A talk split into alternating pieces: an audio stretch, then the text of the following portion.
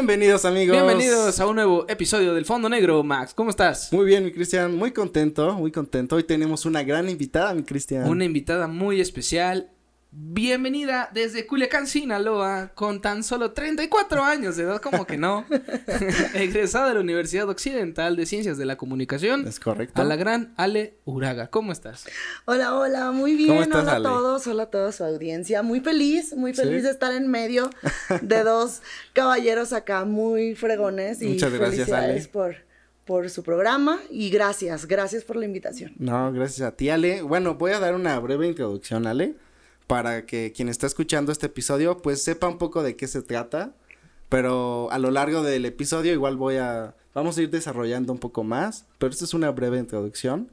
Ale, como bien decía Cristian, es este licenciada en Ciencias de la Comunicación, conductora, locutora, emprendedora de una gran agencia de publicidad, de una agencia creativa, influencer, servidora pública y no solo eso, madre también de dos bellos hijos, Por si fuera poco, mamá. ¿no? Mamá. Como, Sí. que, como quien decía nuestro invitado pasado, ¿no? Que esa es una carrera de la cual te dan títulos sin estudiar, ¿no? Exacto. Exactamente. Sí, está cañona, ¿eh? Es, es egresar de esa carrera, mira que lleva más que los de medicina. Sí, Es lleva pa' toda más la vida. Sí, es para toda la vida. Y bueno, estamos disfrutando este episodio con un cafecito, Un Ale. cafecito, salud de fondo negro. Muchas Eso. gracias. Oye, debe de ser. oye, Ale, cuéntanos un poquito sobre los inicios en relación a cuando eras niña, eh, te- ya, ya te gustaba todos los medios. Híjole, ya. Eras de las que se ponía a actuar, Sí. se sabían los diálogos, ¿o ¿qué onda? Siempre me gustó la artisteada. Ok, No, la verdad es que desde muy chiquita siempre me gustó como esa onda de lo artístico. Siempre estuve metida en todo, ¿sabes? Imagínense, desde los dos años De como el foco de atención, ¿no? sí, la atención. No No, te preocupes. fíjate, desde, desde los dos años, no sé por qué le insistí tanto a mi mamá de ir a la escuela. y a los dos años empecé a ir al kinder. ok. Y desde ahí yo sabía que algo te- no podía estar quieta, ¿no? Ya bailaba, ya decía poemas, ya participaba en el concurso de tal, de ortografía, de tal cosa, o sea, de verdad, siempre, siempre he sido muy movida y siempre me ha gustado estar involucrada eh, en todo. Soy muy mitotera. y en mi carrera, ser mitotera es lo que te lleva al éxito, eso me decía un maestro, entonces... Bueno, empezaste a practicar desde chiquita Empecé entonces. con el pie derecho desde chiquita, sí. Entonces, desde, desde chiquita tú ya sabías qué carrera estudiar o cómo fue ese proceso de decir, bueno, ya supongamos que llegamos a una edad en la de prepa, en la que te dan cursos de inducción y cositas así. Y desde ese entonces tú dijiste, yo quiero este estar en la tele o quiero estar en la radio o dónde o Sí. cómo fue ese Sí, fíjate que desde, desde siempre yo quería dedicarme a algo artístico, pero después se me fue dando muchísimo la onda de la comunicación.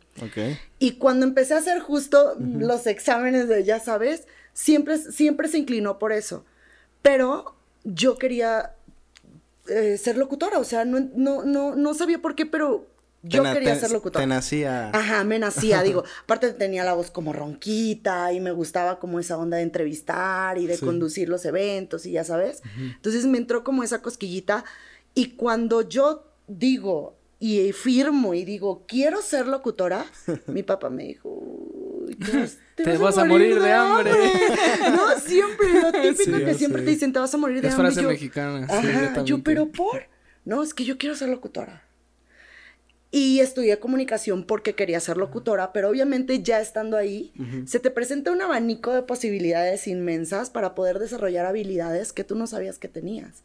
Entonces, primero fue pues eh, la onda de, de ser locutora y después de conducir eventos y después de organizar, porque hasta fui parte de la sociedad de alumnos de mi universidad, porque me encantaba organizar eventos. Entonces, ahí fue cuando empecé a desarrollar las habilidades, pues, de las relaciones públicas, de los eventos, de todo.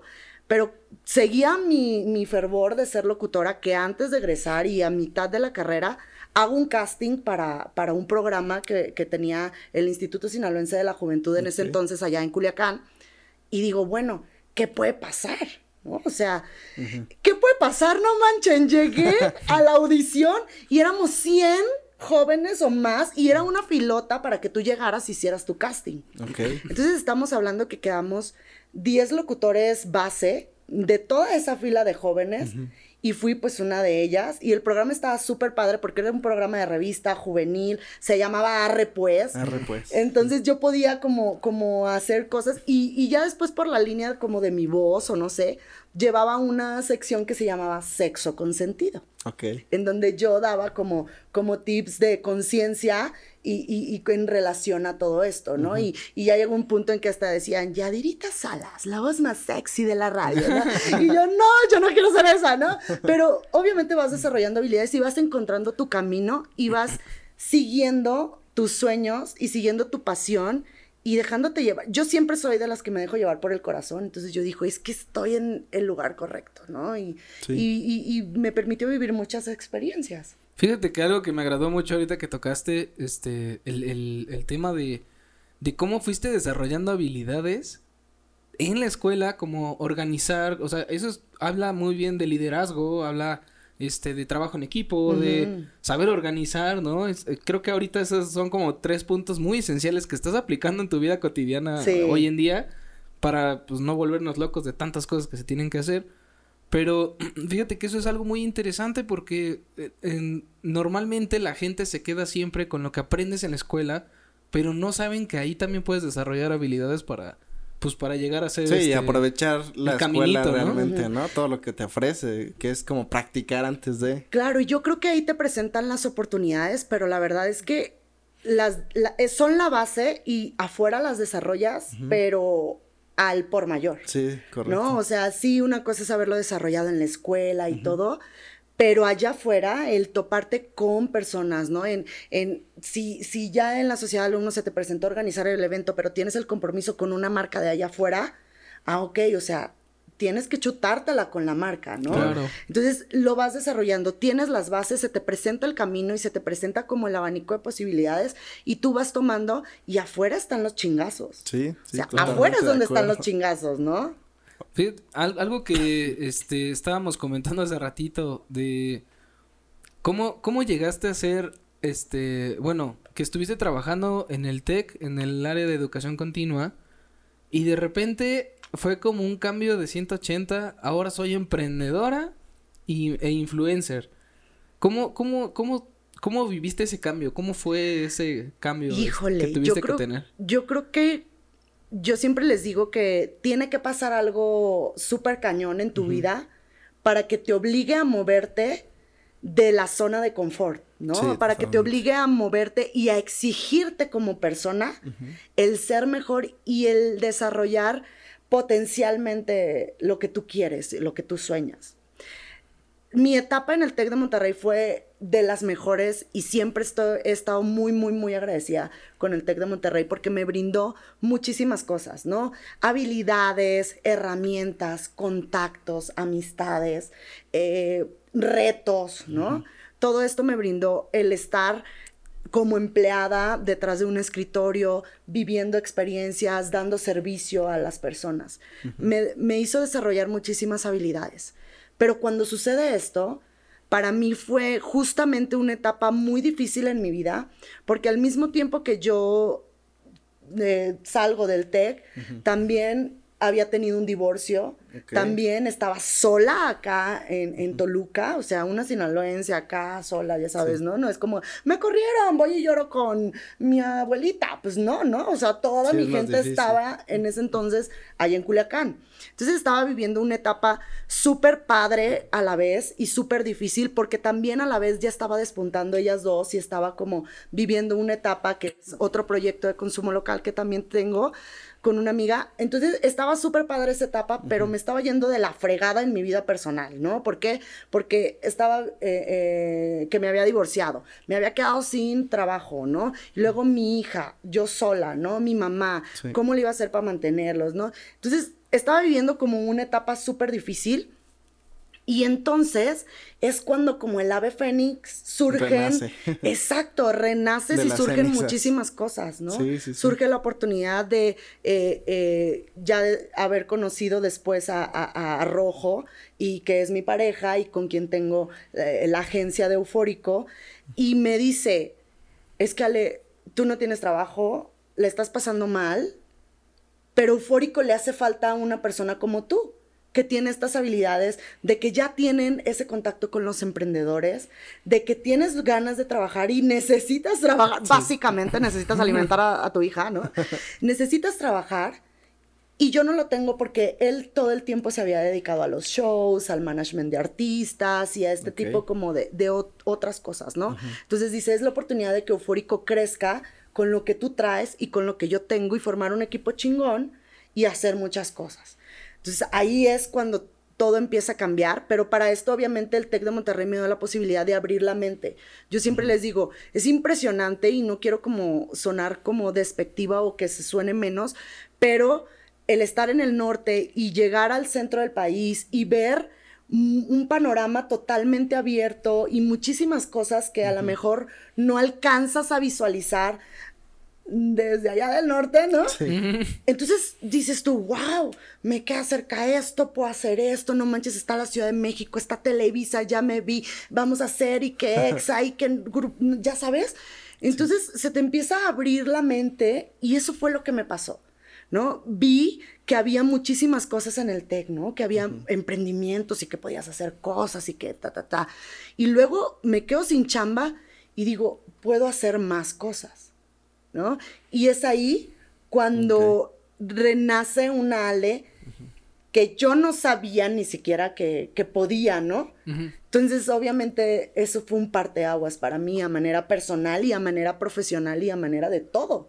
Como Sí. mamá, como todo, ¿no? Porque me vi en la necesidad de, de salir adelante sola, con mi hija, con mi mamá, eh, desarrollar esta nueva etapa de emprendedora que no tenía ni idea de lo que era, ¿no? Sabía lo que me decían en la escuela, lo que me decían en el TEC, pero no sabía lo que era vivirlo en carne propia. Sí, claro. ¿no? Sí, que, que es una etapa muy interesante porque eh, es como esa metamorfosis personal, ¿no? Que va, va naciendo y al final creas algo pues que no lo habías imaginado, ¿no? Sí. Fuera de las manos, pero para, para bien.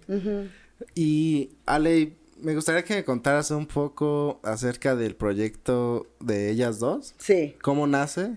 Y Sí. de qué se trata para que la gente Sí. que no sepa, pues ahorita lo escuche. Pues justamente ellas dos ya tienen seis años, más o menos, ¿no? Seis años, una prox. Eh, inició en el TEC porque llega un punto en que el área de extensión académica en donde yo estaba trabajando como líder de experiencia se une con el área y la, eh, y, y la de dirección de emprendimiento. Entonces, el jefe de extensión académica, nuestro director, era el mismo del área de emprendimiento. Entonces, él es una persona que todo el tiempo está así de, oye, mi corazón me dice que emprendas. ¿Qué van a hacer? Emprendan, hagan algo, un negocio, desarrollen su propia empresa, ta, ta, ta. Entonces, este proyecto surge con una amiga, con mi mejor amiga, que es Mari, y teníamos, ten- tenemos muy buena química. Entonces, ten- nuestro director nos decía, es que ustedes dos tienen que hacer algo, no sé, váyanse de coladas a las bodas o graben algo, ¿no? O sea, nosotros queríamos hacer un blog. Primero decíamos, pues podemos hacer un blog. Lo iniciamos, ¿no? Un día llega Maru y me dice, Ale, ya está nuestra página y nos llamamos ellas dos. Tú eres. Ale, yo soy Maru y juntas somos ellas dos. Y yo, ok, ¿no? O sea, no me preguntaste, estás haciendo uso de mi imagen, nada, ¿no? Sí, ok, sí, sí. ahí está. Entonces, ¿qué vamos a hacer? Un blog. Empezamos a escribir, nadie nos leía. Y menos en redes sociales. ¿Qué teníamos que hacer? Empezar a desarrollar pues nuestras habilidades de comunicólogas y empezar a hacer videos y empezar a hacer, crear contenido. Crear contenido, ¿no? Y empezar a hacer videos y empezar a, a- a hacer todo esto. Entonces yo le decía a, a Roberto James, que le mando un saludo, yo le decía, Robert, es que, o sea, ¿cómo vamos a colarnos a las bodas? Esto no tiene, te- no tiene sentido. Se supone que un proyecto de emprendimiento tiene que generar algo. Sí. O sea, ¿qué vamos a generar con esto, no? Entonces, queríamos darle un sentido y obviamente empezamos a hacer contenido de cualquier cosa, ¿no? Que tutoriales, abrimos nuestro canal de YouTube, nuestras redes sociales y todo. sí. Pero ya después, estando ahí en el área de emprendimiento, conocemos lo que es la incubadora de empresas y de una se nos ocurre decir, ¿Y por qué no promovemos el consumo local? O sea, si ya vamos a generar contenido de valor, si ya vamos a empezar a hacer todas estas cosas en redes, pues ¿por qué no hacerlo en pro de algo? Y en pro de los emprendedores, en pro del consumo local. Y empezamos a, desarrollar nuestro modelo de negocios para que justamente de esta manera, transmitiendo la, experiencia, probando productos, yendo a negocios locales, conociéndolos, creáramos contenido y, y se pudiera dar a conocer. Y era un ganar-ganar, ¿no? O sea, nosotros hacíamos publicidad y ellos tenían una plataforma para, para dar a conocer su negocio. En ese entonces, pues todavía no era la onda que de los influencers, que existían los youtubers, existían como otras cosas. Sí, como que todavía ese término apenas sí, no, imagínense, nuestra, nuestra inspiración era Yuya. Sí. En, ese entonces, o sea, era Yuya porque nosotros queríamos tener las visualizaciones en YouTube que Yuya tenía, ¿no? Pero ya después empezó a dar que la onda de los influencers, entonces empezamos a decir, bueno, pues nos empiezan a llamar influencer porque empezamos nosotros a generar seguidores, a hacer un crecimiento y ya era una, empezamos a crecer nosotros a manera personal y a manera de, del proyecto Ellas Dos y pues obviamente se, se, prestó para que fuera una plataforma con más seguidores para las marcas. Entonces, así es como surge Ellas Dos. Obviamente cuando yo salgo del TEC, mi crecimiento pues fue brutal. O estamos hablando que en pandemia yo llegué a los 10 mil seguidores. Apenas en pandemia. ¿no? Entonces, encerrados, llegué a los 10 mil seguidores. Entonces, para mí fue así de, wow, ¿no? Ay, no, tengo que hacer más cosas, ¿no? Tengo que trabajar por esto. Y obviamente, pues, tienes mucho tiempo. tienes mucho tiempo además, ¿no? Entonces, sí, puedes como Aprovechar. aprovechas la ocasión. Y aparte, yo creo que al haber conocido a tantos, pues, gente emprendedora y apoyar como todas estas personas, también de algún otro modo te inspira, ¿no? Sí. Como que agarras fuerza a decir, no, pues, órale, qué padre historia, porque cada persona tiene una historia, ¿no? Y más cuando es de emprendedores. Pues cada persona te platica muchas historias muy interesantes. Sí, ¿no? nosotros hemos llorado con las emprendedoras, nos hemos sentado a escucharlas y a veces el trabajar, y creo que también es una de las banderas de eufórico ahora que, que, que estamos en esto, pues a veces el, eh, te inspira más el trabajar con una historia que, que, esté cañona a tal vez que solamente sea como la marca, ¿no? Que el producto padre, eh, el, la marca eh, de valor, ¿no? Sino la historia, el corazón del emprendedor. Excelente. ¿Y aproximadamente cuántas marcas has dado a conocer? Y si nos pudieras contar de alguna que te haya presentado un buen reto. Híjole, mira, yo creo que hasta ahorita más de 150 marcas he probado sin duda. O sea, ya tenemos bastante tiempo y sí, más de 150 marcas locales hemos tenido la oportunidad de probar y de conocer. Y eso de, experiencia como tal de, hacer un review, ¿no? De conocerla y de tenerla. Porque si hablamos de marcas, imagínate si estamos hablando de que en cada bazar hay más de 150 expositoras y nosotros tenemos cinco años yendo a los bazares más importantes de Toluca y Metepec. No quiero contarte cuántas marcas hemos conocido, ¿estás de acuerdo? sí, claro. Entonces hemos tenido la bendición de conocer a muchísimos emprendedores y emprendedoras con sus marcas y, y uff, la lista es buena. Es, buena, es buena. Y, una, y una de esas marcas que tú diste a conocer, eh, ¿cuál fue la que más te haya presentado algún, algún reto? Algo que digas, híjole, ahí sí me, me mordí las uñas porque tenía que, que sacarla adelante. No fue una marca como tal, porque creo que siempre presentamos como estrategias y hay siempre alternativas o medios para poderlo hacer, porque si hay algo que, que, yo siempre tengo como bandera es tratar de no empalmar giros y afectar a otras marcas que, que están como en, en, la misma, en el mismo giro, ¿no? Sí, como solapar, ¿no? Exactamente. Entonces no puede, creo que la bandera de la confiabilidad y de todo esto que, que, traemos tanto como influencers y empresa, pues sí tiene que ser esa, ¿no? De, a ver, si estás trabajando con alguien así, pues espérate, carnal, o, o ármate otra estrategia o ve de qué manera potencializas, porque para empezar cada marca es diferente, ¿no?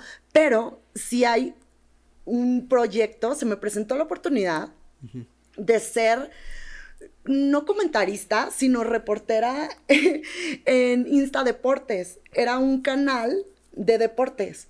Ok. Pero perdón, o sea, yo no sé nada de fútbol. O sea, yo como Shakira no sé nada de fútbol y neta, solo veis. O sea, en Sinaloa somos tomateros de Culiacán, pero de hueso colorado. Y no es tanto el fútbol. Entonces, se me presentó la oportunidad de ser reportera y dar como las cosas del Toluca y dar como la liguilla. ¿Qué es la liguilla? O sea, tenía que decirle rojo, help. O sea, ¿qué es la liguilla? ¿Y por qué vamos a los cuartos de final?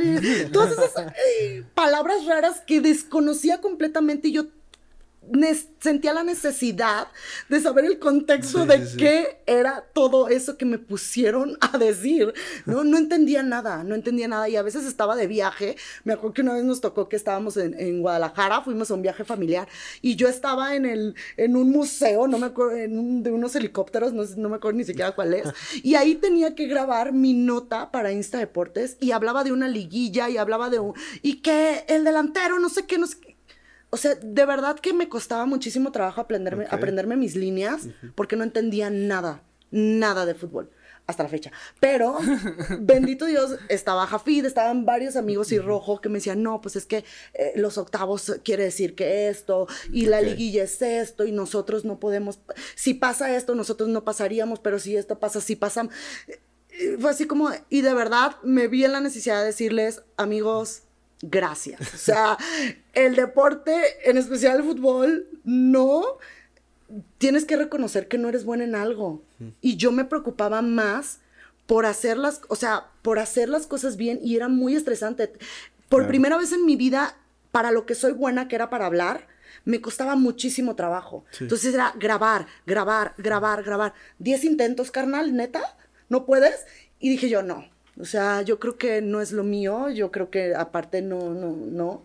Ah, tal vez si me invitaban a hablar de los tomateros, pues ya sé un poquito de béisbol y puedo entender de lo que yo iba a informarle a la gente, pero sí, o sea, tuve que decir, amigos, o sea, es una buena plataforma, es algo padre, porque tenían muy buenos seguidores en ese entonces, les perdí la pista, pero no me sentía buena, no sentía que yo pudiera aportar algo bueno y tuve que decir no.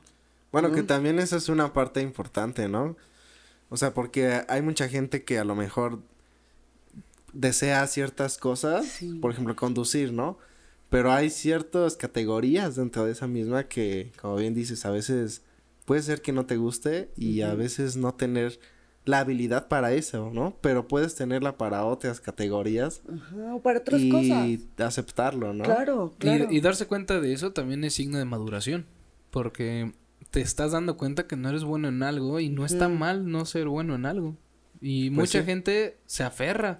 Sí. Yo conozco muchísima gente que está trabajando en algún lugar donde no le gusta trabajar, donde se quejan todo el tiempo, cualquier otra cosa y y es que yo tengo que estar aquí. No, no tienes que estar ahí. Puedes Claro. buscar algo que realmente te apasione, algo que te guste, en algo que seas bueno. Y digo, creo que hablo igual por todos a lo mejor.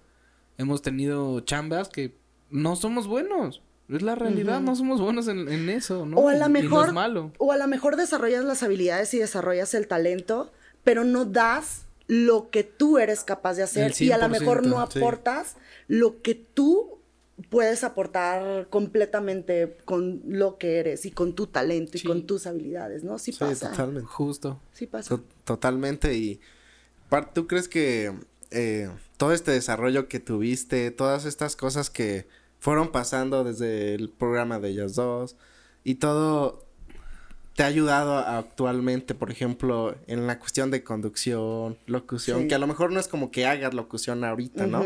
Pero todas estas cositas, ahorita, ¿cómo lo ves? Yo creo que cada cosa que tú hagas, así sea mínimo, te permite crear habilidades o crear aprendizaje para poderlo implementar en algún área que te desarrolles en tu vida. ¿No?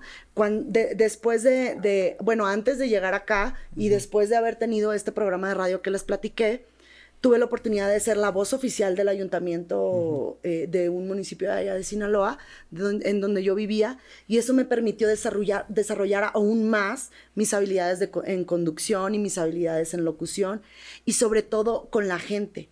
Si hay algo que a mí me ha hecho eh, tener o crecer, es lo que yo genero con las personas. O sea, no sé, te- pasa, conecto con las personas. Y para mí mi mayor logro fue un cierre de campaña de más de 25 mil personas. Yo bromeaba con la gente cuando andábamos en, la gira y todo. Yo les decía a mis comadres, ¿no? Y mis comadres y mis comadres para acá y todo, ¿no? Entonces, 25 mil personas que te hagan caso al mismo tiempo, ¿no? Entonces, mis comadres y, ¿no? Entonces, el, conectar, porque ya había una conexión, ya habías generado, me llegaban con regalos, ya sabes. Entonces generas un vínculo. Y yo creo que eso también es algo natural, ¿no? Es algo que lo tienes o no lo tienes, ¿no? Y si lo tienes, lo puedes desarrollar y potencializar, pues para tu crecimiento. Yo creo que eso me ayudó muchísimo y la conexión que, que, que, que, ahorita, porque, porque a mí me inspira, porque yo las veo cómo trabajan, porque algunas mujeres o algunas emprendedoras son líderes de familia y con ponerse en un stand, en un bazar, ya están generando un alimento para sus familias, para sus hijos. Entonces son historias, cada una es una, una historia inspiradora. Entonces a mí, a mí el conectar con la gente es como, como mi, eh, mi piedra filosofal, ¿no? Lo que me llena, a mí me llena muchísimo la gente, me llena muchísimo conocer personas, me llena muchísimo conectar con personas, me llena muchísimo hacer alianzas, me llena muchísimo a sumar, me llena muchísimo apoyar. Yo creo que esa es como la, la piedra filosofal de Ale, ¿no? las personas o las conexiones con las personas. Y creo que, creo que retomando este, esta parte de los proyectos, este, bueno, pues ahora sí que con, con mujeres, eh, tu proyecto de ellas dos tuvo un giro en el cual eh, surge en la cama con ellas dos. Sí. ¿Esto cómo surgió? O sea, ¿cómo, cómo saltó de, de, una parte o era otra sección o cómo fue? No, nosotros ya teníamos como, ya sabes, los sueños guajiros de siempre, ¿no? Que queríamos hacer esto, que queríamos hacer otro, pero no teníamos tiempo porque éramos godines, pero ya después yo no era godín y ella sí era y no empalmábamos horarios.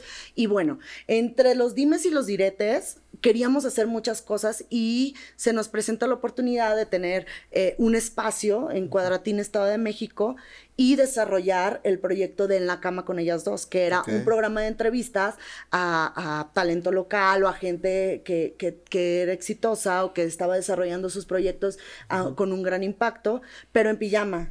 ¿No? Entonces, ahí tenemos nuestra camita y a la cama. Sí, ahí tenemos nuestra camita y nuestro, nuestro set y todo, y era muy divertido, ¿no? Porque pues era súper light, o sea, era súper así como ahorita, ¿no? Un cafecito y sin, sin líneas, sin nada, era así de a lo que iba, pues obviamente sí teníamos como que llevar un, orden y todo, pero era muy, muy ameno, o sea, nos encantaba hacer eh, la cama con ellas dos, porque aparte que conocíamos gente, pues nos divertíamos muchísimo, ¿no? Y ese programa pues obviamente duró una temporada, eh, ya, ya no seguimos, ¿no? Pero fue una gran etapa para, para ellas dos también.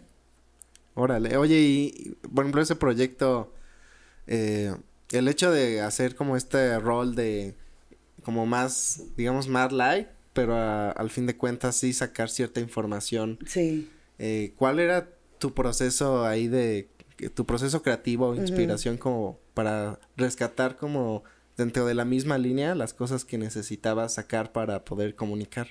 Pues mira, teníamos un muy buen manager, bueno, tenemos todavía, que nos decía, no, pues es que esta es la persona y yo creo que por respeto a la persona siempre debes de estudiar o de conocer lo que la persona ha hecho para tener las herramientas necesarias para que puedas realizar una muy buena entrevista, ¿no? Y que tengas tela con qué cortar. Entonces, de primera teníamos que estudiar a nuestro invitado, conocer qué hacía, cuáles eran sus, sus hobbies o cómo llegó a donde llegó, cómo lo logró, todo, todo esto, ¿no?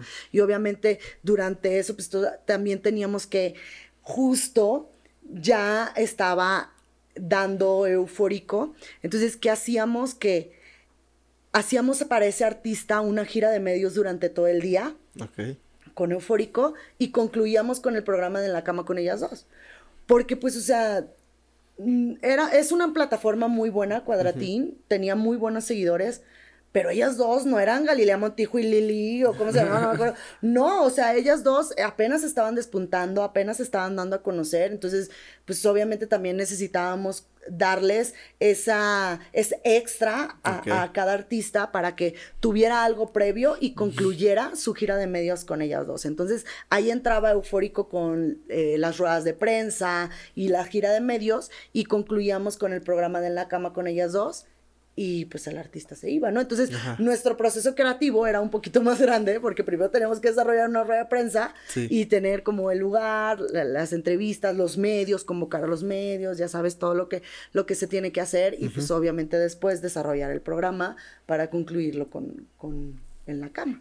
Entonces, era muy, muy, complejo. Sí, varias cosas. Hace, hace rato tocaste eh, una palabra icónica que dice influencer. Creo que mucha gente está identificada hoy en día con esa palabra de es influencer. Pero a mí me gustaría preguntarte para ti, ¿cómo definirías la palabra influencer? O, o, o cómo, cómo llegar a ese, a ese término. Pues mira, hay un dicho que luego dicen que si tú te autodenominas influencer, pues ya sabes, es como un mal hechizo, una cosa así. pues sí, dice que sí, que, que cuando te autodenominas influencer es, eh, influencer es porque no lo eres, ¿no? Que la gente tiene que decir que tú lo eres. Y yo en alguna ocasión puse un, un post que pues que yo, ponía la palabra influencer y lo tachaba por inspirancer. ¿no? O sea que obviamente pues sé lo que es un influencer. Un influencer pues es una persona que influye a más personas para hacer un movimiento, ¿no? Pero yo decía, pues yo no quiero influir. A veces la palabra influir es como, pues mal influyes o no sé, ¿sabes? No, no quería como que sea... Como obligar, ¿no? Ajá, como obligar, ¿no? Entonces después di con esa palabra y dije, esta es mi palabra. O sea, yo no quiero eh, o sea, sí quiero, sí quiero crecer, sí quiero llegar a que me llamen de esa manera, pero yo quiero inspirar, no quiero obligar a nadie, no quiero inspirar, quiero que la gente que, que, que, que, me siga sea como, como hasta hoy, ¿no? Que sea, es que yo te sigo porque eh, me inspiras como mamá, es que yo te sigo porque tu familia, es que yo te sigo por tu, ellas dos, yo te sigo por eufórico. Estás inspirando, ¿no? No los estás obligando a que te sigan por un video viral. Claro. Sino estás inspirando a las personas para que se queden ahí contigo y pues sí, o sea, usen tu contenido o, consuman tu contenido de manera natural. Claro. ¿No? Digo, a veces sí es así de, ya estamos todos aquí y queremos apoyarnos, vamos a seguirnos, ¿no? Yo, sé que es un poco obligado, pero es una especie de networking que siempre lo hago de broma, sí. pero es apoyo, ¿no? Es ayuda y, lo hago con el afán de, ayudar a, los demás, ¿no?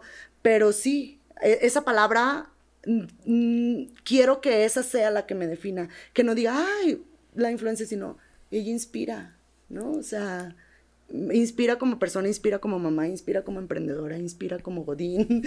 si quieren también que los inspira como Godín, ¿no? Y esta, y esta estructura que llevas de Inspirencer eh, también te ayudó a llegar a lugares como el Billboard México, eh, Kids Choice Awards, esa experiencia cómo estuvo. Digo, yo tengo muy vaga, un muy vago conocimiento acerca de, de qué es lo que pasa ahí. Este, digo, por Nickelodeon y cosas así que pues ahí lo veía, sí, que de repente salía, ¿no? Ajá, pero la verdad es que nunca me quedé como muy, atento a eso. Y que hayas llegado a esa parte es como lo que más intriga. Entonces, si nos pudieras platicar un poquito de cómo fue esa experiencia del Billboard y el Kids el Kids Choice Awards estaría...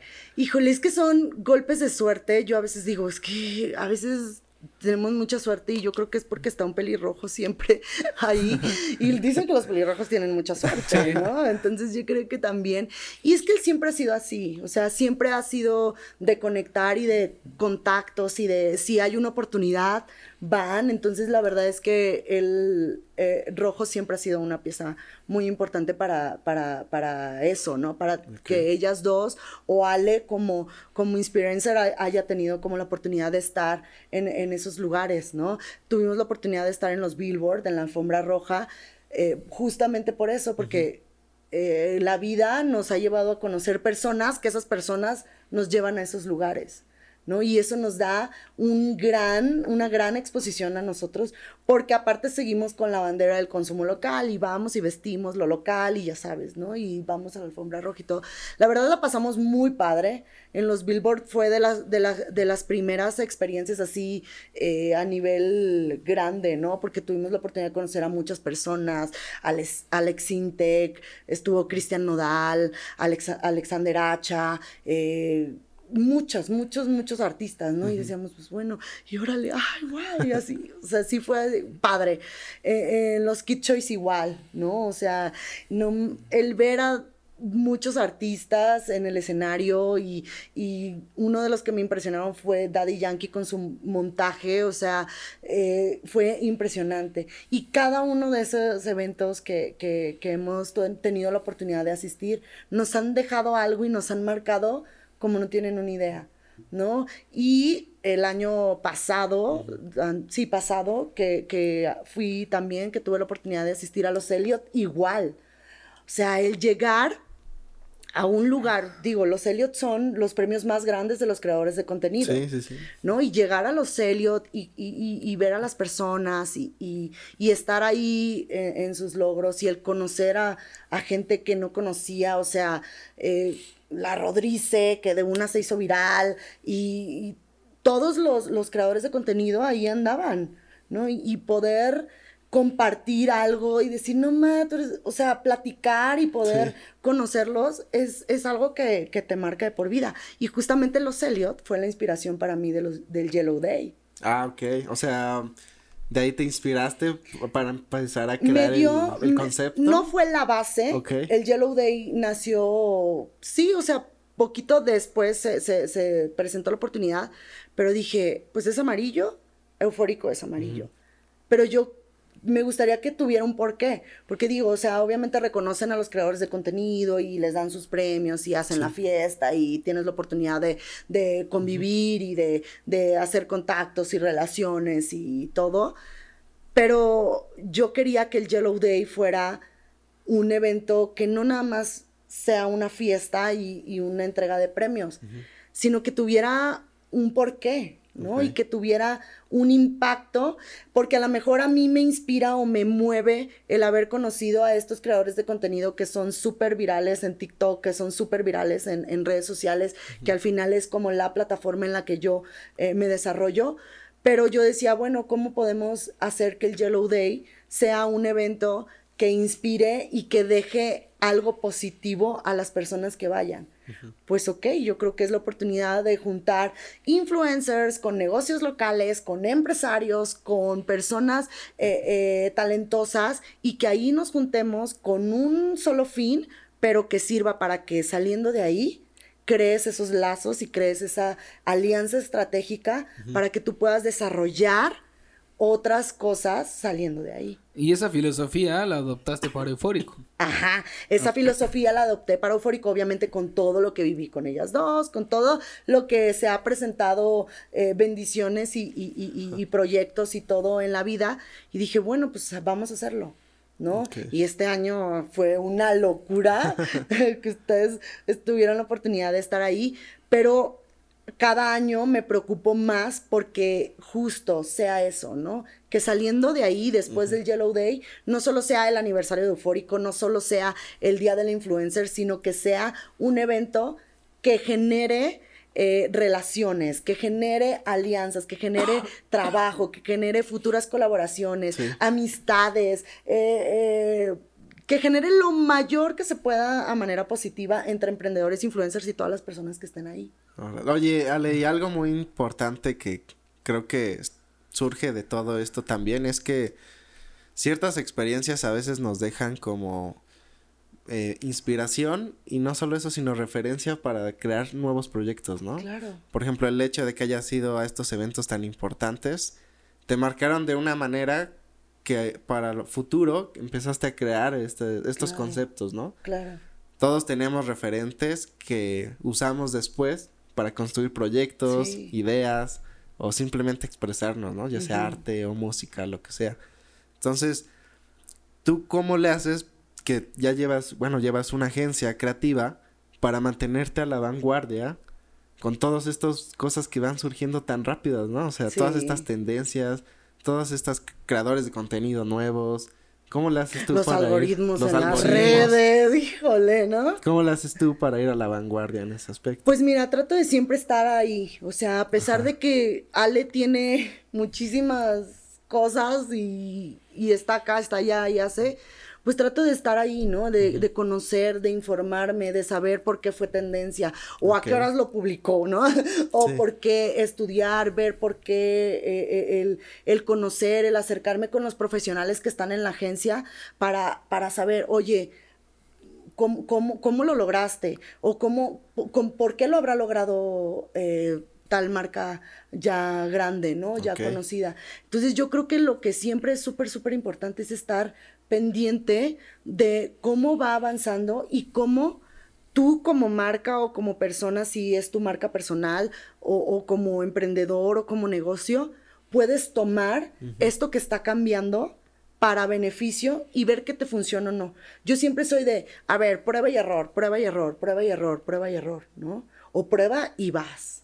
Funcionó, ¿no? Entonces yo siempre estoy en constante eso, ¿no? De, eh, apenas dije, esto no va a funcionar, ¿no? Estaba una madrugada con mi hijo, pues, dándole comida, y dije, no ma, o sea, qué difícil es esto. O sea, en la madrugada tengo mucho sueño, ya quiero dormirme, y él no deja de comer. Y grabé un video. Ok. Y ese video era con, con un audio que estaba en tendencia, que era la del bebito Fifiu, pero una Ah, sí. distorsionada. Ajá. Y yo, ¿y cómo te va en la maternidad? Pues aquí al 100, ¿no? Pero es mi bebé, ¿no? Y súper mal.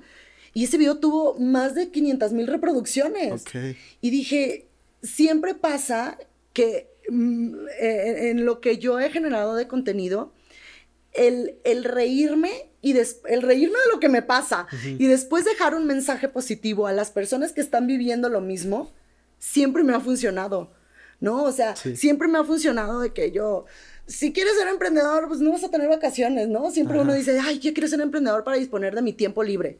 ¿Cuál? No tienes tiempo, o sea, no hay Sí. tiempo libre, ¿no? O, o- y ahora esto, ¿no? O sea, ¿y cómo te va la maternidad? Pues bien, aquí al 100, ¿no? Y te está llevando la que te trajo, Sí, sí, ¿no? Y ahí estás luchando, ¿no? Y batallando. Y así lo hice con, con, con el contenido de emprendimiento y así lo hice con, porque probé varias cosas y tomé lo que me funcionaba. Yo soy muy consciente de lo que funciona y de lo que no. Y así eso también nos ha permitido en la agencia que con la, con la gente que nos rodea y los profesionales que, que, que, que estamos ahí dentro, ver qué funciona y qué no y lo que sí, de ahí empezar a trabajar y generar la estrategia para potencializarlo.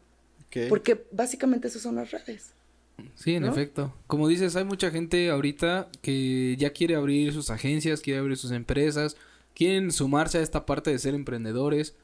Eh, sinceramente es que eh, creo que el primer paso siempre ha sido eh, aventarte, Primero, ¿no? claro. Este, quitarte el miedo, quitarte a lo mejor la venda de los ojos.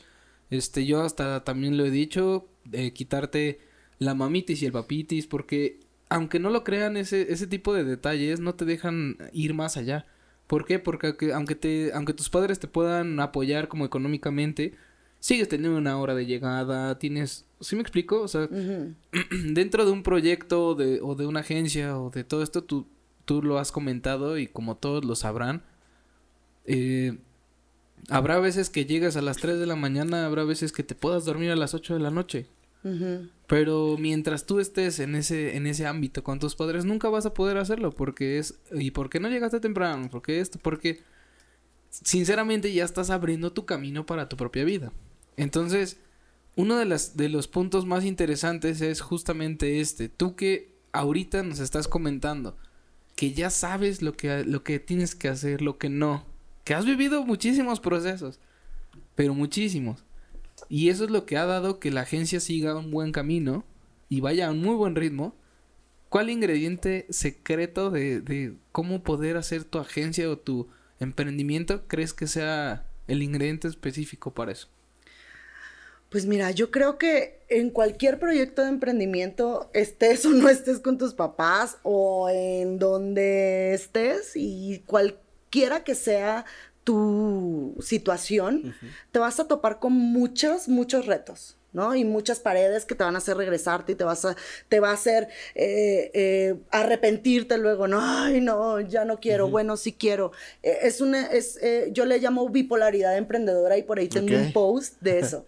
La bipolaridad, la bipolaridad emprendedora significa que un día amas y adoras tu proyecto y, y dices, vamos bien, y a los tres segundos pues ya estás así súper aguitado porque se te fue un cliente, porque te dijeron que no, porque cualquier situación que, que llegue a pasar, ¿no? Te presentas a cada hora o cada día con retos y con cosas que te van a hacer retroceder, que te van a hacer arrepentirte, que te van a hacer estar feliz y, querer hacer más y luego dar, voltear y, darte cuenta que pues que no tienes las posibilidades, entonces ¿qué sigue? No, es que hay que hacer otra cosa antes de crecer, ¿no? y muchísimas cosas que suceden.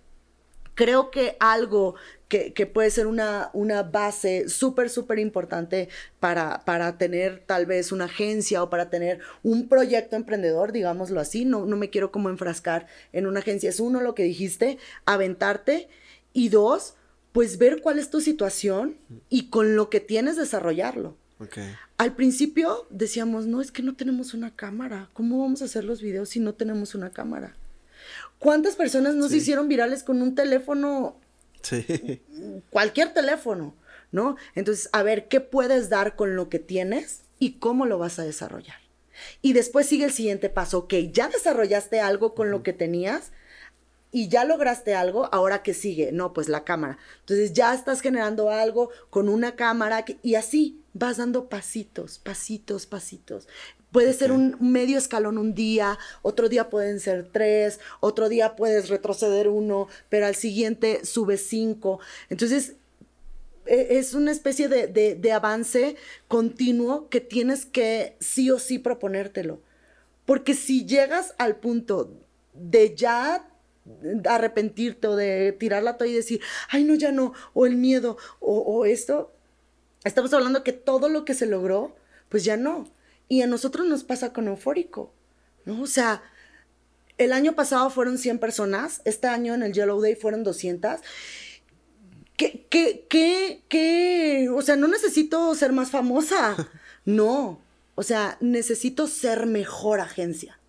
¿Sabes? O sea, no necesito conocer más personas. Más personas puedo, puedo llenar otro lugar más grande, ¿no? Porque tenemos la fortuna de conocer muchísima gente, que eso es un algo que creo que no tiene mucha, muchas agencias. E, ese PR y esa, esa, esa corazón y esa, esa, pues sí, quiero, quiero, creo que es como una camaradería que se genera y como esa amistad y como esa familia, ese calorcito. Como empatía. Exacto, ese calorcito, ¿no? Eh, pues sí, o sea, no necesito conocer más personas, necesito ser una mejor agencia para que el año que viene, pues no nada más sea porque invitamos a más gente o fue mucha gente, sino que sea porque somos mejores personas. Entonces yo creo que eh, eh, eh, es como algo que, yo pueda aportarles, pues no, no importa con qué, no importa si no lo tienes, lo que importa es empezar y desarrollarlo y avanzar y crecer y desarrollar y aprender, estudiar, generarlo y así ir en una especie de continuo crecimiento, tanto personal como en tu proyecto, para que pueda llegar a ser. Ustedes saben que algo que, es fundamental también para cualquier proyecto, para cualquier eh, eh, programa, podcast, eh, marca personal, empresa, yo creo que la terquedad es una y la continuidad y, esa onda de estar, estar, estar, estar y hacerlo y hacerlo mejor y hacerlo mejor y hacerlo mejor, te hace desarrollar más habilidades, crecer y, no, no, retroceder. Sí, no parar. no, parar, exactamente. Si tuvieras esa capacidad de retroceder, pero para, pero para poder decirle algo a tu, a tu yo del pasado, ¿Tomarías la oportunidad y le dirías algo? ¿O prefieres que esté así tal cual ha pasado tu vida por X o Y razón? No, yo creo que sí la tomaría. ¿Sí? Sin duda. La tomaría para decirle, lo vas a lograr. Ok, para inspirar. Exactamente, para animarla. Ok. O sea, animarla que no retroceda y no, porque obviamente a muchos se nos presenta la oportunidad de retroceder, Sí. ¿no? Y decirle, hey, Ale, o sea, lo vas a lograr y vas a lograr muchísimas más cosas.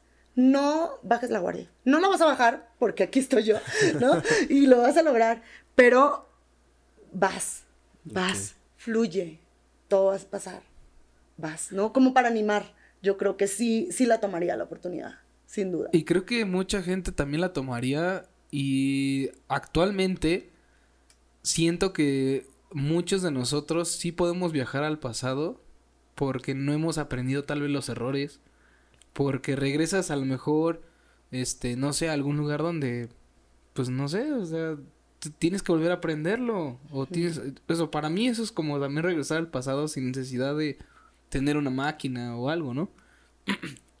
y saber que eso es lo que te define o lo que te va a definir por el resto de tu vida, de un pequeño paso a la vez y toda esta parte que nos comentas, y generar que este pasado no sea, no se atribuya a lo que Ale es hoy, sino que digas, la verdad sí, o sea, hasta con seguridad yo sí regresaría, pero no a cambiar las cosas. No, Regresarías para Sí. decirle, eres más chingona de lo que crees, ¿no? Y vas a lograr cosas más chingonas de las que tú crees. Sí, y, e ir con ese pensamiento de inspiración, porque creo que siempre estemos donde estemos, siempre hay esa persona que te inspira y te inyecta esa adrenalina, ¿no? Sí. De decir, oye, si puedes, o el consejo, hazlo para acá, muévela acá, y ejecutarlo, ¿no? Porque también es ese proceso de asimilarlo para poderlo ejecutar y ir probando, ¿no? Lo que nos comentabas de prueba y error y perfeccionarlo y todo este proceso es muy importante para poder perfeccionar. Tu proyecto, ¿no? Sí, y sinceramente yo no, no, no creía que me iba a pasar con todo lo que me ha pasado.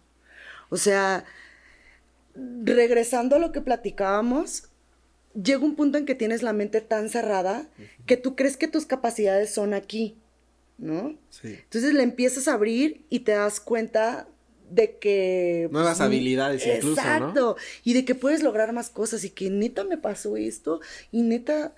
Entonces, si, si yo regresara y, y- y- y me preguntara, oye, ¿crees que te suceda esto que te está pasando? Que a lo mejor eh, eh, estamos como, eh, a lo mejor hay, hay personas que, que dicen, bueno, pues Ale nada más tiene 20.8 seguidores y solo tiene una empresa, yo tengo 5.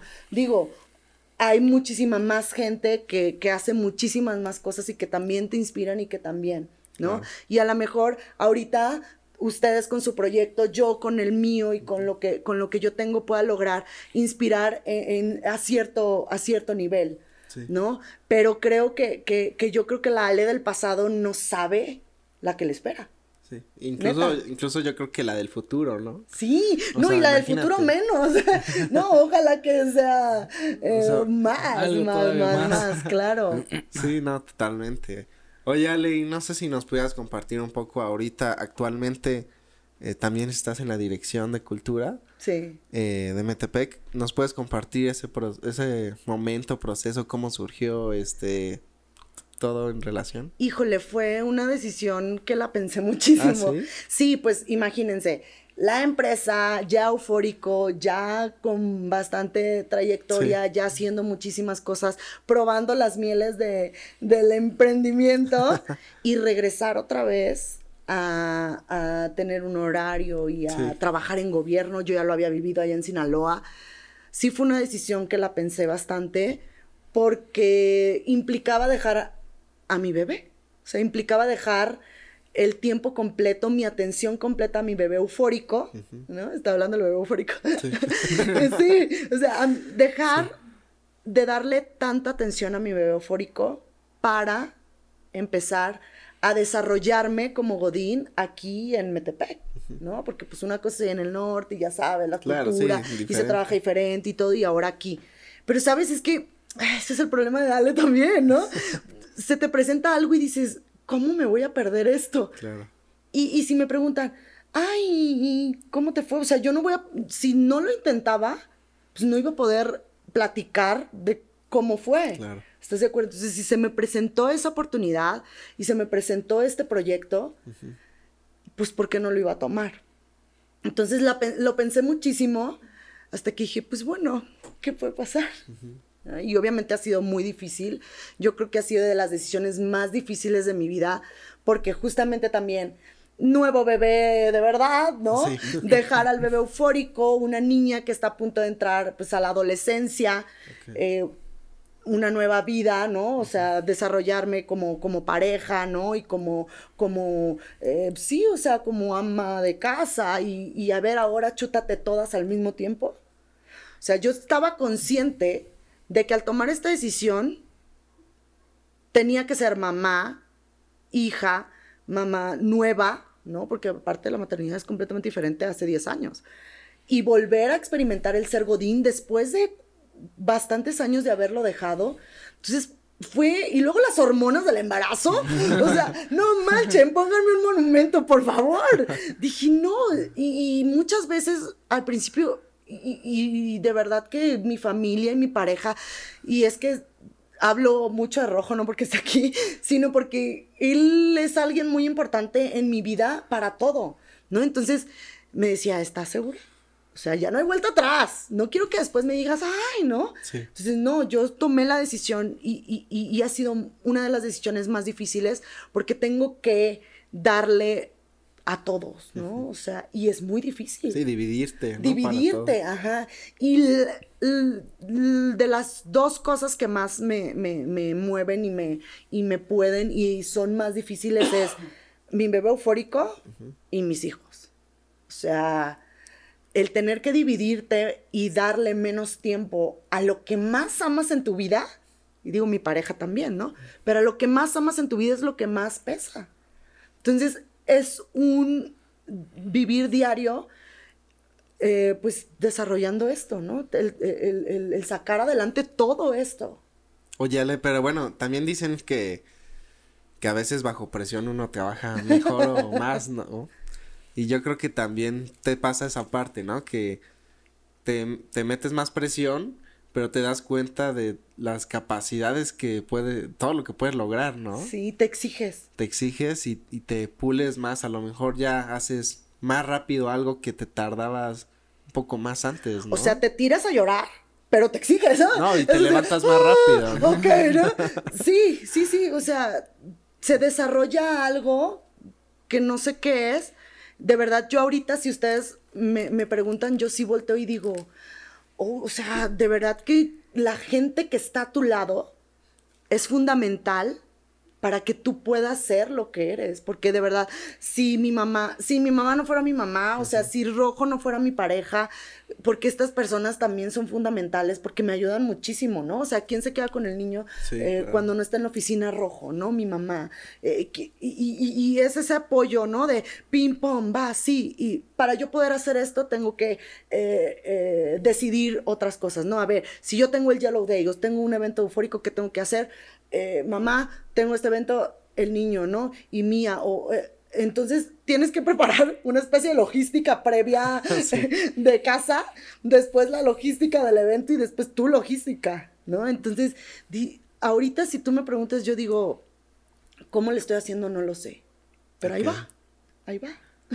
Creo que también podríamos tocar aquí eh, que eres literalmente un motivo de inspiración para todas aquellas mujeres que creen que mm, tener un hijo, tener una familia no te da tiempo para hacer este pues más cosas, ¿no? A lo mejor y ser una emprendedora, a lo mejor y tener un trabajo o a lo mejor y tener las tres, ¿no? Como como es tu caso. Y saber que sí se puede, saber que es, es a base de ganas, a base de, de seguir buscando, a base de, de pues literalmente picar piedra hasta que alguien te abra las puertas y te diga va, yo te voy a apoyar. Y es muy importante también la parte de la familia. Si la familia te apoya te- y te aporta lo, lo mucho o poco que pueda, es una gran ayuda porque pues yo creo que sin ellos, sin nuestras familias, nuestros amigos o nuestra pareja, yo creo que no, no podríamos salir adelante. Y yo creo que no todo es color de rosa. O Sí. sea, hay cosas que tienes que sacrificar. O sea, a mí me ha costado muchísimo trabajo entender que tengo que sacrificar a lo mejor el no tener tiempo para generar el contenido que a mí me gusta generar en redes sociales, hablando como, eh, poniéndome como así, ahora sí que eh, sincera, pues esa es la realidad. O sea, yo, yo he llegado a tener que sacrificar mi contenido porque no hay tiempo. O sea, de, de tener antes tiempo para planear y decir, este video está chistoso porque me pasó esto con el cliente o porque el proyecto o porque me pasó esto con mi hijo, porque, pues, ahora en qué momento, ¿no? Entonces sí lo hago de vez en cuando, cuando se presta la oportunidad, pero me ha tocado tener que, eh, pues sí, o sea, a cuentagotas generar mi contenido en mis redes. Sí, postergarlo, ¿no? Exacto. ¿Y qué pasa? Que mi crecimiento ahí va. O sea, de a poquito, de a poquito, sigo creciendo afortunadamente, pero pues ya no genero la misma continuidad, ya no genero como el mismo contenido, ya no, eh, eh, obviamente si lo, si lo organizo y eso, pues ya voy al negocio, lo doy a conocer, ya hago esto y hago lo otro, pero sí me toca sacrificar el, eh, mi tema de, de, mi marca personal, ¿no? como influencer. Pero te das cuenta también que, o sea, a lo mejor te ha tocado esa parte, pero yo creo que también has hecho que muchos crezcan a tu alrededor, entonces de alguna manera se compensa esta parte, porque creo que muchas personas han crecido gracias a ti, gracias al apoyo, a todo lo que les has dado. Entonces, es una parte también muy bonita que puedes ver, ¿no? A, toda la gente que está alrededor de ti que, que ha que estado creciendo y que a lo mejor sin ti hubiese sido más difícil, ¿sabes? Entonces, pues puede ser también una parte que puedas ver y que tal vez no sentirte mal por ese lado, sino llegará algún momento en el que pues puedas volver a retomar un poco esa parte o puedas tener a lo mejor ciertos momentos en donde ya le puedas volver a crear y es que es bien bonito. O sea, si, si, si fue un granito pequeñitito de arena para que eso haya sucedido, ya con eso. ¿No? O sea, yo creo que eh, eh, con eso basta para, para que la gente eh, diga gracias, ¿no? Gracias. Entonces, con ese granito de arena tan chiquitito, con eso basta para no tirar la toalla, ¿no? Porque de verdad sí. sí, me ha pasado también, ¿no? De que pues ya, o sea, pues no pasa nada si no posteo, no manches si pasa, ¿no? Y, y, y, ese como, ese motorcito, ese motorcito, ese motorcito que te hace, es que claro que hay que seguir, claro, hay que ver cómo, ¿no? Hay que ver cómo sí, hay que ver, hay que ver, hay que ver. Entonces, pues sí. Sí, justo, además de, de ver que tu movimiento es completamente altruista, ¿no? Porque yo eh, puedo decirte de muchos proyectos, mucha gente que busca el crecimiento de los demás para crecimiento propio, ¿no? Y no al revés. De, o sea, como tú siendo la inspiración de un crecimiento personal y gracias a mi crecimiento personal yo voy a hacer que tú también crezcas.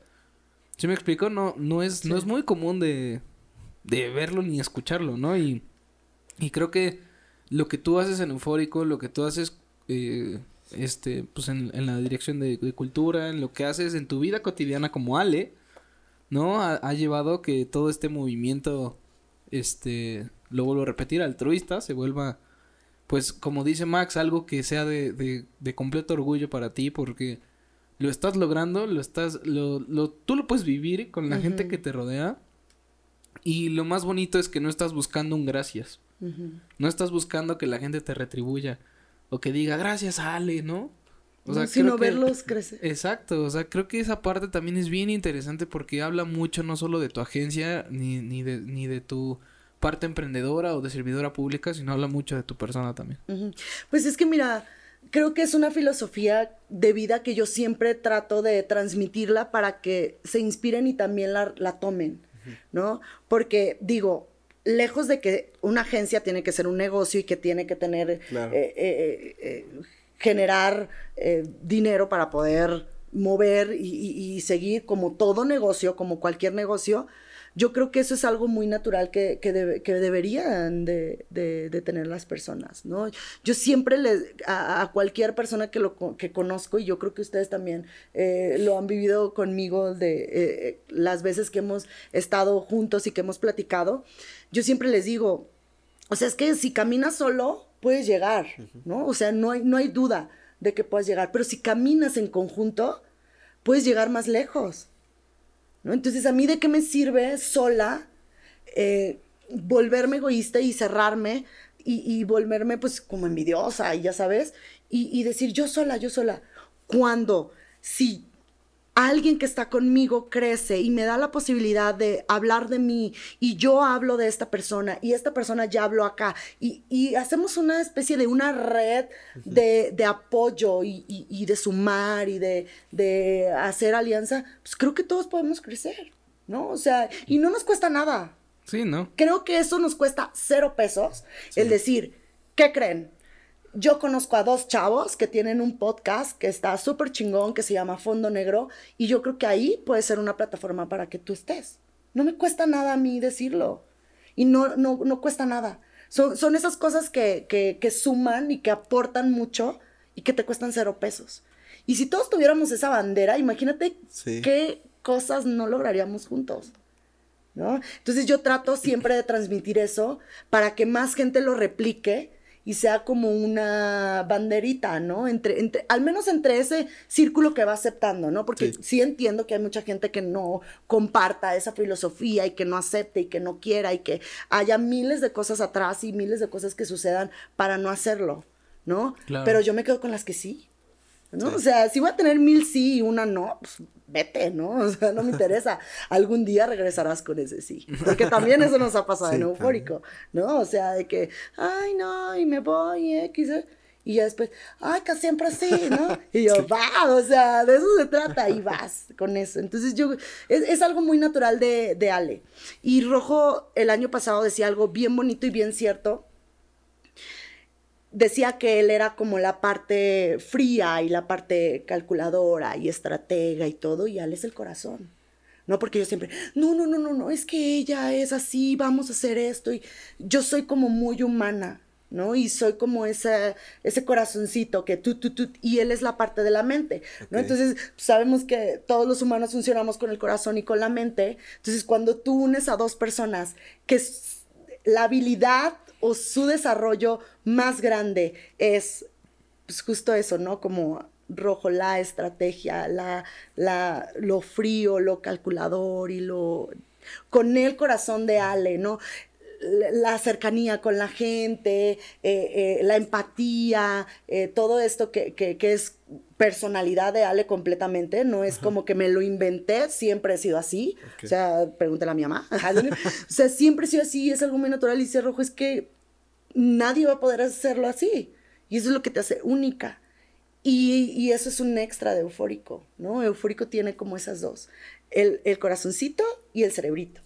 Y el cerebrito es rojo y yo soy el corazoncito, ¿no? Entonces ahí vamos, ahí vamos los dos, ¿no? Y a veces la mente dice más, el cerebro dice algo y el corazón dice no, y a veces te gana el corazón. Y ahí vamos, ahí vamos los dos trabajando en conjunto para que esto sea eh, un balance, ¿no? Y funciona también así el humano.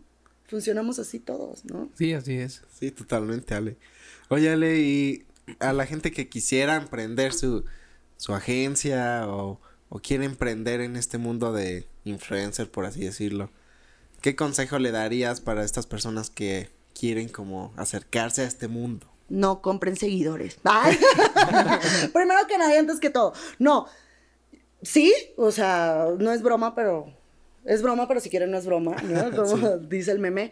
No, yo creo que algo súper, súper importante de los creadores de contenido en general, llame, llamémosle a la marca si quiere generar su propio contenido para crecer y hablemos de un influencer o un creador de contenido, yo creo que algo súper, súper importante es eh, no bajar la guardia y generar contenido y luego buscar contenido de valor, ¿no? Porque de nada te sirve que tú todo el tiempo estés con tu marca vendiendo y vendiendo y vendiendo y vendiendo y dónde quedó la empatía, ¿no? La, nosotros como consumidores de redes sociales nos enfadamos de que todo el tiempo nos estén vendiendo. Sí. Entonces necesitamos generar contenido de valor que cree empatía con las demás personas.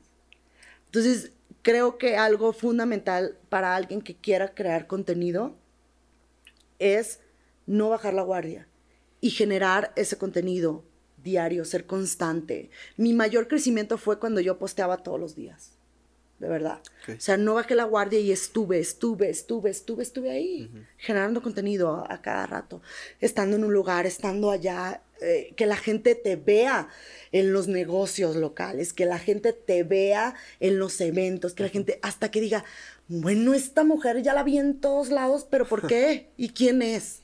¿No? Y fun, te siguen. Entonces, eso es muy, muy eh, fundamental para un creador de contenido. Uno, hacerlo, ser constante y encontrar tu contenido de valor para que cree esa empatía y, y, y, y sean los, lo, lo, el crecimiento natural y estar en todos lados. Porque nada te sirve que generes un chorro de seguidores cuando nadie te conoce. ¿Estás de acuerdo? Yo prefiero que, que eh, la gente pues te ubique, que digas, ay, tú eres Sal. O sea, de verdad siento bien bonito. Apenas me pasó, estaba trabajando en cultura, yo estaba súper en mi pedo, o sea, en mi papel, grabando, ya sabes, ¿no? El evento navideño. Y yo ya había tenido la oportunidad, pues, de, de, estar grabando a los de las tunas. O sea, es, es un grupo que, que, que toca de la UAMX. Entonces pues, ya los había grabado y todo, pero justo en ese espacio me agarra un chico, hola Ale, yo soy fulanito de tal, digo, también se me olvidan los nombres, by the way. Entonces yo, hola, ¿no? Es que yo soy tu seguidor, ¿nos podemos tomar una foto? Y era el chavo de la tuna, o sea, el que tocaba en ese grupo. Sí. Yo no tenía ni idea, pero siento tan bonito, o sea, te siento tan bonito. O sea, había mil, mil, mil gente, mil, sí. mil, mil gente, y me pasó en Quimera, y me, me gusta, me gusta, porque siento que sí es, está bien, ¿no? O sea, siento que uh -huh. sí está bien eh, el crecimiento a lo que la gente, a, a, lo que sucede, ¿no? Con la gente.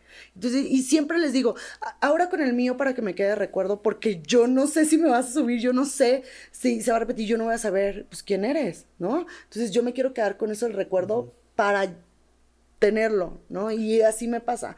Entonces, me da, me da sentido lo que yo estoy creando en redes, porque a veces pues no es tangible, ¿no? O sea, sí. tú puedes creer que vas dirigido a, a, cierto número de personas, pero pues no sabes a ciencia cierta quién sí. Mm.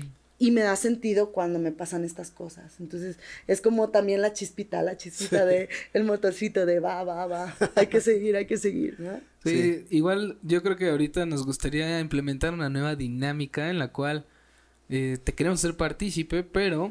Soy la madrina de dinámica. Sí, literalmente. Eh. este, imagínate que tú eres eh, o estás en nuestro lugar Ajá. y nosotros estamos en el tuyo. Ok. ¿Qué pregunta te harías o nos harías que no te hayamos preguntado aún? Uy, lo bueno es que este programa se graba y puedo pensar, ¿no? A ver, ¿qué pregunta les haría si estuviéramos en los lugares Ajá, contrario. O sea, que tú fueras nosotros. O sea, que, noso que, nosotros fuéramos eufórico y, y, tú fueras del fondo negro. ¿Qué, ¿Qué nos preguntarías? Que no te hayamos preguntado ya. Que no me hayan preguntado. Bro,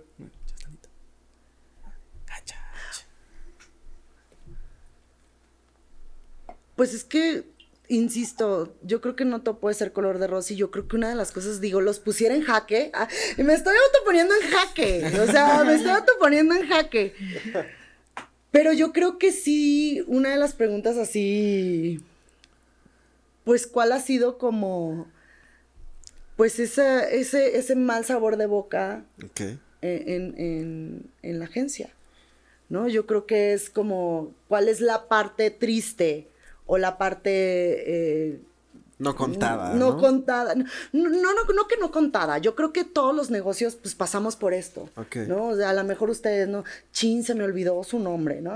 Un errorcito de locutores, ¿no? Sí. O chin esto. Pero, ¿qué pasa en una agencia? Y algo que yo creo que nos pasa a todos y, y, y nos ha pasado eh, en Eufórico es que a veces tenemos que decir que no. ¿No? O los clientes nos obligan a darnos las gracias. Yo creo que esa es una de las cosas que todos nos enfrentamos y, y, y, y, no está mal que lo digamos porque, a ver, aquí nadie en fondo negro puede venir a decir que no se le ha ido un cliente, que no te has obligado a decir que no por falta de manos, por falta de equipo, por falta de algo. Sí. ¿No? O sea, a todos nos pasa y yo creo que es de muy humanos y de muy eh, eh, emprendedor, porque los emprendedores siempre andamos con el corazón, es aceptarlo y decir, la hemos cagado, ¿no? Y la hemos regado. Y yo creo que, que, que un, un, mal sabor de boca de, de eufórico sí ha sido ese tema. Y, me gustaría que le sirviera a la gente como para que, ay, a mí me está yendo mal. Pues no, carnal, nos va mal a todos, ¿no? O sea, nos pasan situaciones de ese tipo a todos. No, no, no podemos venir a decir que, yo no te puedo decir que soy la mejor agencia de la ciudad si no he cometido errores. Porque el ser mejor a cualquier persona lo ha llevado a ser mejor por los aprendizajes y por los errores que cometes. Entonces, a mí no me sirve de nada venirte a decir que soy la mejor agencia si no te digo que también le he cagado.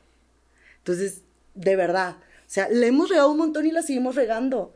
Y, lo vamos a seguir haciendo. Pero eso, eso, eso son motor para no volverlo a hacer y para saber qué no hacer y cómo no volverlo a regar y cómo lo vas a solucionar. Porque yo creo que algo que también hace muy buena una empresa es la solución de problemas. La cagamos, pasó esto, ¿cómo lo vamos a solucionar? Ah, ok, ya no nos puede pasar esto, necesitamos, ejemplo, necesitamos otro diseñador, necesitamos una contadora, no sé. Ok, hay que hacerlo. ¿No? Entonces yo creo que, eso es fundamental para cualquier proyecto. ¿Cuántas veces no lo han regado? Sí, no, la mejora continua, ¿no? Todo el tiempo es este, como bien decíamos, probar, error, probar y ir mejorando, ¿no? Y en todo. Even, llámese ejemplo, los servicios que ofrece Eufórico, llámese un evento, error, no se comete el que sigue, ¿no? Llámese un logotipo, llámese una publicidad, llámese manejo de redes sociales, llámese contenido, llámese lo que sea. Pues, ¿Qué vamos a hacer y qué no? ¿La regamos? Lo solucionamos. ¿Y qué haces para solucionarlo y cómo lo tomas? O sea, yo hasta he llorado. Es que soy muy emocional, ¿no? Y a veces se me quebra la voz y, y, y, todo. Pero sí ha llegado un punto en que es que, ¿por qué se fue? ¿No? Sí, Ni modo. Es, es de humanos decir, la regamos, no dimos lo que, lo que quisimos, no pudimos. ¿Qué toca? Pues llenarte de más manos y el día de mañana que llegue algo parecido, una marca, un cliente, aún así, pues poder brindarle pues, lo que necesita y cómo lo necesita. Sí, justo parte de, este podcast es que pues, la gente que o está ya en esto o está iniciando o quiere iniciar, pues pueda aprender un poco, ¿sabes? Y que le sirva de camino para al menos saber qué sí puede hacer o qué cosas son, a veces hay cosas que son una constante en ciertos rubros, pero uno que a veces cuando inicia pues no lo sabe y cree que solamente le pasa eso porque piensa que es malo, ¿no? Pero a veces es como dices, oye, pues muchas agencias a lo mejor pasaron ya por esa etapa, ¿no? Sí, todos pasamos. De que ganaron marcas y de repente se van, y pero llega otra nueva. Claro. Y todo el tiempo va así, ¿no? Es un ciclo de se van unas, pero llegan otras. Y es parte de la naturalidad, ¿no? De las agencias. Y cada marca te inspira diferente. Sí. ¿No? O sea, creo que eh, eh, quienes estamos como en este medio, pues se desarrolla un algo, no sé cómo se llame, que tú ves a una marca y, y, algo se te debe venir a la mente, ¿no? O sea, tú la ves y te inspira algo. Sí. Entonces, ese algo hay que proyectarlo, ¿no? Para que inspire también, así como te inspiró a más personas. Y, es como el cariño también que tú, que tú le tomas, ¿no? Y, y si bien mm, muchas veces le, nos han preguntado, ¿no? ¿Y, qué es eufórico? ¿O por qué se llama eufórico? Y Rojo siempre dice, le puse eufórico porque qué padre que ver a la gente cómo se emociona, cómo, cómo se pone feliz, ¿no? Por algo. Y ya después, en algunas entrevistas, pues me preguntan, no, no, pues que es eufórico, ¿no? Que es la agencia y yo la mejor, te lo que te y ya sabes, ¿no? Obviamente seguimos luchando para que eso sea eh, eh, afirmativo, ¿no? Y que siga siendo. Pero yo, yo, yo lo complementé con la onda de, si lo que haces en la vida te vuelve eufórico, vale la pena. O sea, cualquier cosa que hagas en la vida vale la pena si te vuelve eufórico, ¿no? Ese evento, esa marca, ese logotipo, esa fotito, esa experiencia con el influencer, esa relación, ¿no? Esa alianza, ese logro, vale la pena cuando te vuelve eufórico. Entonces, es como, ¿no? Y es, y es una filosofía ya que, que, que, que, simplemente, y, y, Rojo lo inició porque a él le encantaba ver a la gente eufórica cuando estaba un artista, ¿no? Porque sí. esa era, eh, ese es su fuerte, ¿no? Los shows y así. Decía, es que me encanta ver a la gente eufórica por algo. Ajá. Entonces ahora yo, pues todo lo que hagas en la vida vale la pena si te vuelve eufórico. Y eso es como eufórico. Órale, qué padre y, filosofía. Y sí, si eso lo tuviera. Me gusta. Todo en la vida vale la pena si te vuelve eufórico y si te, si fondo negro te hace sentir eufórico, eh, ¿sabes? Sí, o sea, sí, es que en realidad no, no por la palabra de, de, de la agencia, no uh -huh. por el nombre de nuestra agencia, sino que padre que anduviéramos siempre eh, haciendo las cosas para lograr ese resultado volverte eufórico, volverte feliz, volverte emocionante o emocional o emo emotivo.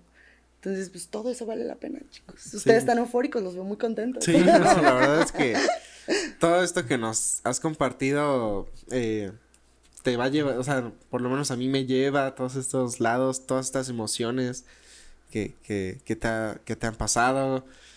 Sí, y, y la retrospectiva de eufórico eh, todas las cosas que uno va pasando para que al uh -huh. final, por ejemplo, en este caso solo vean el episodio, ¿no? Pero todo lo detrás todo de... lo que uno tiene que pasar. Sí, es, es, es justo esa palabra, este ¿sabes? cañón. Ustedes, ¿no? ¿Cuántas veces, a cuántas cosas se han enfrentado para lograr ahorita lo que tienen? ¿no? O sea, cuántos retos, cuántos cambios, cuántas decisiones, cuánta inversión, sí. ¿no? Y, y, ahí vas, y ahí vas, y ahí vas. Sí, o sea, yo no le creo a nadie que haya venido a decir que todo es perfecto en sus vidas. Sí, no, no, no, porque de eso se trata, ¿no? O sea, eso es lo sí, que te no. hace ser. Todo el tiempo pasa, digo, tratamos de que siempre sea lo mejor posible, pero sí ha pasado de no, que el audio, ¿no? No, uh -huh. que se cayó tal cosa. O sea, en pleno programa nos ha pasado. ¿Cuál sí, es el, que... ma el, mayor oso que han tenido así como de, ay, no mames? Perdónale, aquí el entrevistador eres tú. No, no, no, es cierto. Ups, perdón. No, no, no, Gracias, no bye. No, no, se acabó. Este, bueno, pues yo recuerdo una que fue, este, muy, muy icónica y que, híjole, hasta la fecha la recuerdo como si hubiera sido ayer. Fue con Mino este, el, el tatuador de aquí. No, el, el, el, que el, que tatúa aquí en, este, en Morelos. Eh, es una persona. Un saludo al como, buen Sí, un, un, muy buen saludo al señor Mino. Es una persona sumamente, eh, no sé, refinada, ¿sabes? Uh -huh. Como muy, muy educada, muy, uh -huh. muy, este. No lo sé, o sea, un tiene, porte. tiene mucho porte. Uh -huh. Entonces, obviamente, desde que llega y ve todo este despapalle y, o sea, todo esto casi no lo teníamos, de hecho en el episodio tú lo puedes ver y creo que de acá teníamos solo cuatro de estas chunches, ¿no? Que eran, este, eh, para eh, sonorizar y para que, digo, como aislante de sonidos uh -huh. y de repente fue como, no, y es que, este, te empieza a platicar y de repente se empieza a caer una cosa y nosotros así de, ¿por qué se está cayendo las cosas? Y él así como de no, pues es que es lo que les digo, o sea, no pueden tener un estudio así con regañadísimo. Una... Ajá, pero pero aparte era como una retroalimentación muy buena, sí, muy claro. muy bonita porque aparte lo hizo muy o sea, te digo, muy refinado, era un, un es un señor muy muy educado uh -huh. y es alguien que te dice las cosas fuertes, pero te las dice así como directas. Entonces, te digo, se cayeron las las cosas estas, ¿no? Uh -huh. Se empezó a caer una, luego como a los 20 minutos Justo se cayó con otra. él, ¿no? Sí. Luego de esas le... veces que te pasa no, que nunca había todo pasado. te pasa con Ajá. una sola persona, sí, ¿no? Exacto, y luego se nos apagaron la, así una luz de esas, así de la nada, por ejemplo, te estoy viendo y de repente, ¡fum! y yo, no, o sea, ya no va, por favor, ya que no nos pase esto, y aparte con el invitado que traíamos, porque te lo juro, o sea, sí sentías una presión de, no, ya en la vida va a querer volver a regresar, o sea, pues cómo crees que vas a regresar a un lugar así, ¿no? Sí, claro. Y, y con, o sea, te digo, con la trayectoria que tiene y todo, o sea, yo sí me sentí muy honrado de haberlo tenido ¿no? aquí También. y que haya platicado su historia y todo, y era como, hey, pues el, el show sigue, pero, pero a qué costo, ¿no? Entonces yo creo que ese, para mí sí. Podcast, sido... pero a qué costo, ¿no? sí, Lunes, ¿para qué costo podcast? ¿Pero a qué costo? Pero sí, yo creo que ese, para mí ese ha sido como el mayor oso que hemos tenido, al menos grabando. Sí, ese fue como, bueno, pero gracias a eso, eh, pues lo, al siguiente lo perfeccionamos uh -huh. y pusimos y más cosas. Sí, y, claro. o sea, sí, sí, sí, sí, sirvió como, como decíamos. De ese error aprendimos a Claro. varias cositas. Fue ¿no? una catarsis una completamente. catarsis, sí. Y, y, y, y va, y sucede, creo Sí. que en todos los ámbitos, en los ámbitos personales, en los negocios, en, el- en los emprendimientos. Pasa esta, yo creo que es como una bendición, ¿no? Estas cosas que te pasan. Que sí haya gente que de verdad lo diga por querer que tú seas mejor. ¿No? O sea, a mí no me sirve como la crítica de alguien que, pues, que no ha logrado nada. ¿no? O sea, qué padre que sea una retroalimentación de alguien que a lo mejor pues, inspira a gente, que a lo mejor ha logrado un crecimiento, que a lo mejor te quiere ver bien, ¿no? Porque digo, en la vida del Señor hay de todo, va a haber gente que te eh, quiera copiar, que vaya y haga otro podcast que se llame Fondo Blanco, ¿no? O sea, eh, que te- Hemos bromeado de eso. Sí, Te lo o sea, juro. que te critique, que te baje clientes, que, que, que, que- que Sí, hay de de, todo, todo, de ¿no? todo. Hay de Sí, todo. claro. Qué mejor que la retroalimentación y, y, y- y todo esto venga de una persona que a, que a ustedes le inspira. No necesariamente tienen que inspirarle a las demás personas. Con el hecho de que ustedes lo tengan, que, que, que son los que tienen ese proyecto, les inspire, es benéfico porque te hace ser mejor. O sea, Claro. si a mí el día de mañana llega alguien que a mí me inspira y que me importa y que, y que valoro cualquier comentario que haga respecto a Eufórico, respecto a mi marca, respecto a mi contenido, respecto a algo, claro que lo voy a tomar de la mejor manera. Siento que también es, es mucho la personalidad.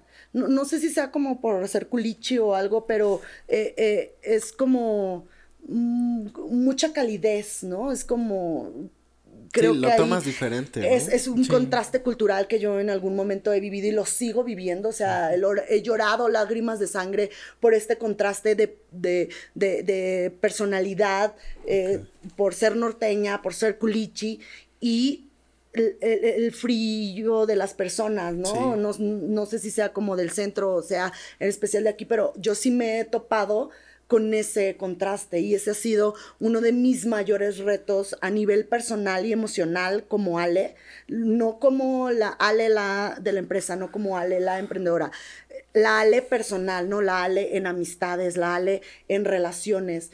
Es benéfico para desarrollarme y, y sentir a todos, apapacharlos y ya sabes, el hacer esas relaciones, pero sí afecta mm, e- esa sinceridad, ¿no? A veces me ha costado también mm, en, en mala onda, pues la- la- el, el ser como muy sincero, pues no sé si aquí no, no, se- no se deba ser tan sincero. Ah, sí. Y sí, o sea, muchas veces pues el pez por su boca muere y a veces sí te pasa que eres muy sincero y hay gente que no lo toma bien o, o te pasaste de sincera o así. O hay gente que dice gracias por ser sincera, ¿no?